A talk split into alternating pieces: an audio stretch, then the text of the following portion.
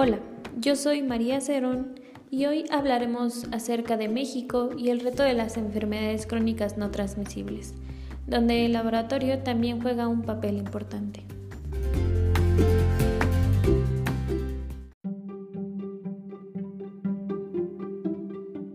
El comportamiento epidemiológico en México, así como las características relacionadas con la presencia de patología o muerte, ha sido influenciado por los cambios ambientales, demográficos, económicos, sociales, culturales, aunados a los avances en el campo de la atención a la salud. Las enfermedades crónicas no transmisibles se constituyen como uno de los mayores retos que enfrenta el sistema de salud, debido al gran número de casos afectados, su creciente contribución a la mortalidad general, la aparición en edades cada vez más tempranas, el hecho de que son la causa más frecuente de incapacidad prematura, así como la complejidad y costo elevado de su tratamiento. Esto proviene de cambios ambientales profundos, seguidos de modificaciones en la conducta humana, especialmente la conducta alimentaria. La pirámide demográfica ha cambiado de manera notable en la década pasada debido a la mayor cantidad de población en Edad Media. Se prevé, además, que para el 2050 haya una mayor proporción de adultos mayores debido a la baja natalidad y al aumento de la esperanza de vida. Esta condición, junto al aumento del sobrepeso y la obesidad, agregará mayores factores de riesgo para la población adulta que incrementarán la demanda de servicios de atención y los costos generados mayormente por sus complicaciones.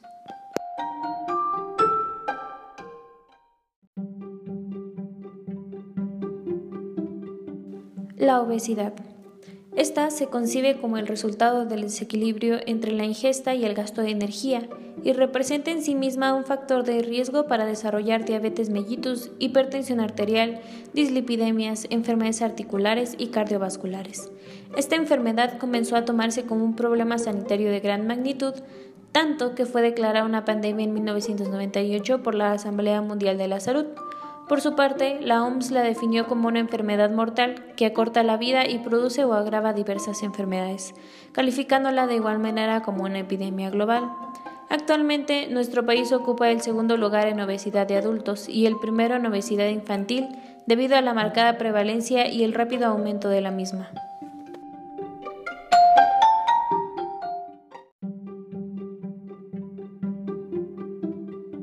Dislipidemias.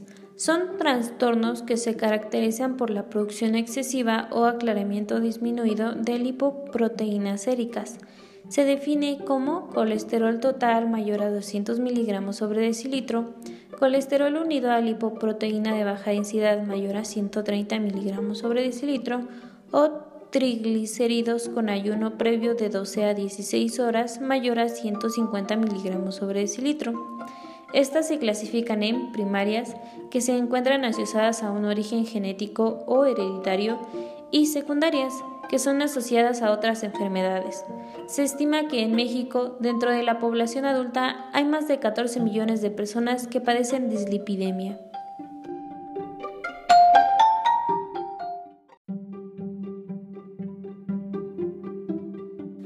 Hipertensión arterial.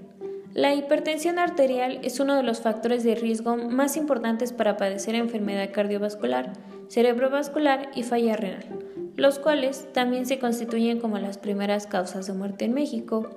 Las complicaciones de la hipertensión arterial se relacionan directamente con la magnitud del aumento de la tensión arterial y el tiempo de evolución, por lo que establecer el tratamiento de manera oportuna tiene importantes beneficios en términos de prevención de complicaciones y menor riesgo de mortalidad. En México, la hipertensión arterial afecta al 34.3 de la población de 20 a 69 años, es decir, se encuentra entre las más altas a nivel mundial, y cerca del 50% de los individuos afectados desconocen su enfermedad. La hipertensión arterial puede considerarse como un síndrome más que una enfermedad en sí misma. Es importante considerar que, cuando la hipertensión arterial es descontrolada, el deterioro se produce de forma lenta y progresiva, aumentando la probabilidad de sufrir eventos cerebrovasculares, insuficiencia cardíaca, infartos, aneurismas, ateroesclerosis, pérdida de la visión y daño renal.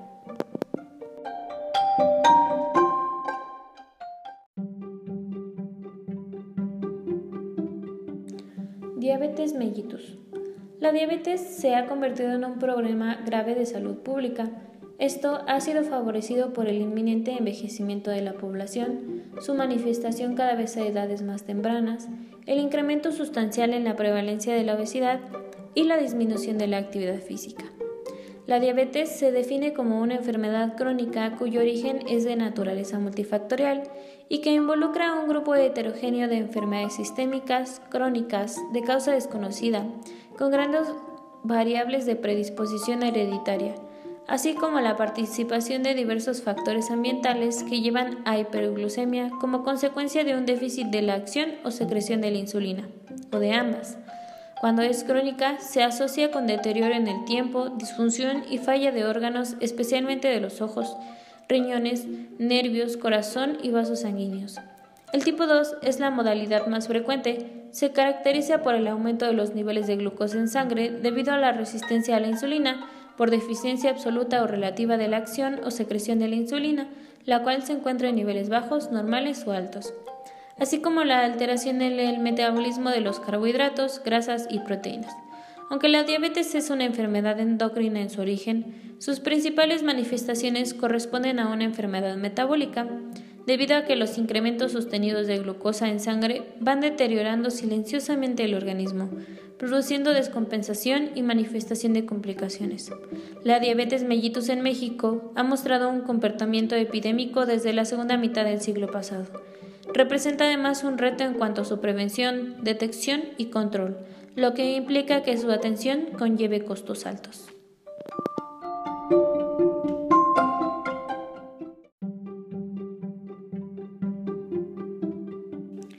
El síndrome metabólico. Este síndrome se define como un conjunto de alteraciones metabólicas caracterizado por la distribución anormal de la grasa corporal, la resistencia a la insulina, la dislipidemia heterogénica, el aumento de la presión arterial, un estado proinflamatorio y un estado protrombótico. El principal detonante de este conglomerado de factores heterogénicos, protrombóticos, proinflamatorios y metabólicos es la obesidad. En México, la norma oficial NOM 015 SSA2 2010 para la prevención, tratamiento y control de la diabetes mellitus, publicada en el Diario Oficial de la Federación, lo describe así. Síndrome metabólico. Constelación de anormalidades bioquímicas, fisiológicas y antropométricas que ocurren simultáneamente y pueden dar oportunidad o estar ligadas a la resistencia a la insulina y por ende incrementar el riesgo de diabetes mellitus, enfermedad cardiovascular o ambas. Entre estas entidades se encuentran la obesidad abdominal, intolerancia a la glucosa o diabetes mellitus tipo 2, hipertensión arterial y dislipidemia.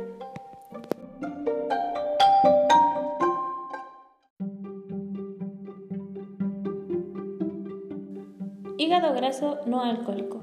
La enfermedad de hígado graso no alcohólico se define como la infiltración de grasa macrovesicular en el hígado que excede de 5 a 10% del peso del mismo, es decir, la presencia de esteatosis hepática sin evidencia de daño hepatocelular y esteatohepatitis no alcohólica, caracterizada por la presencia de esteatosis hepática e inflamación con o sin fibrosis.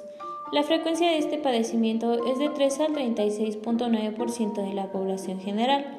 Para la, para la progresión de la enfermedad de hígado graso no alcohólico a daño hepático intervienen dos factores responsables, la susceptibilidad genética de cada individuo y factores ambientales, como lo son la alimentación y la actividad física.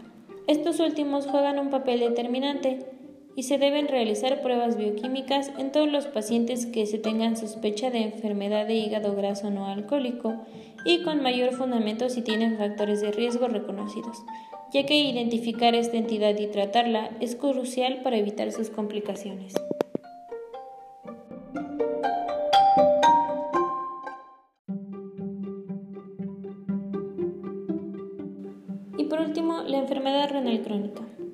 Define como una disminución de la función renal durante más de tres meses manifestada por alteraciones histológicas en la biopsia renal o marcadores de daño renal y se clasifica en cinco diferentes estadios.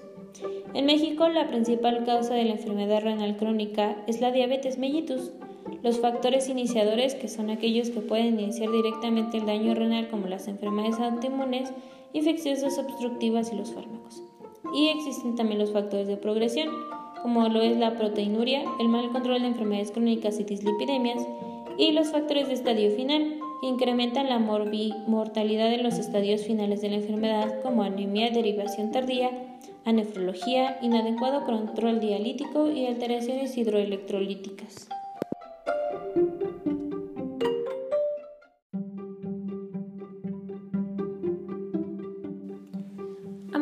Conclusión tenemos que las enfermedades crónicas no transmisibles son un grupo heterogéneo de padecimientos que contribuyen a la mortalidad como consecuencia de un proceso iniciado décadas atrás.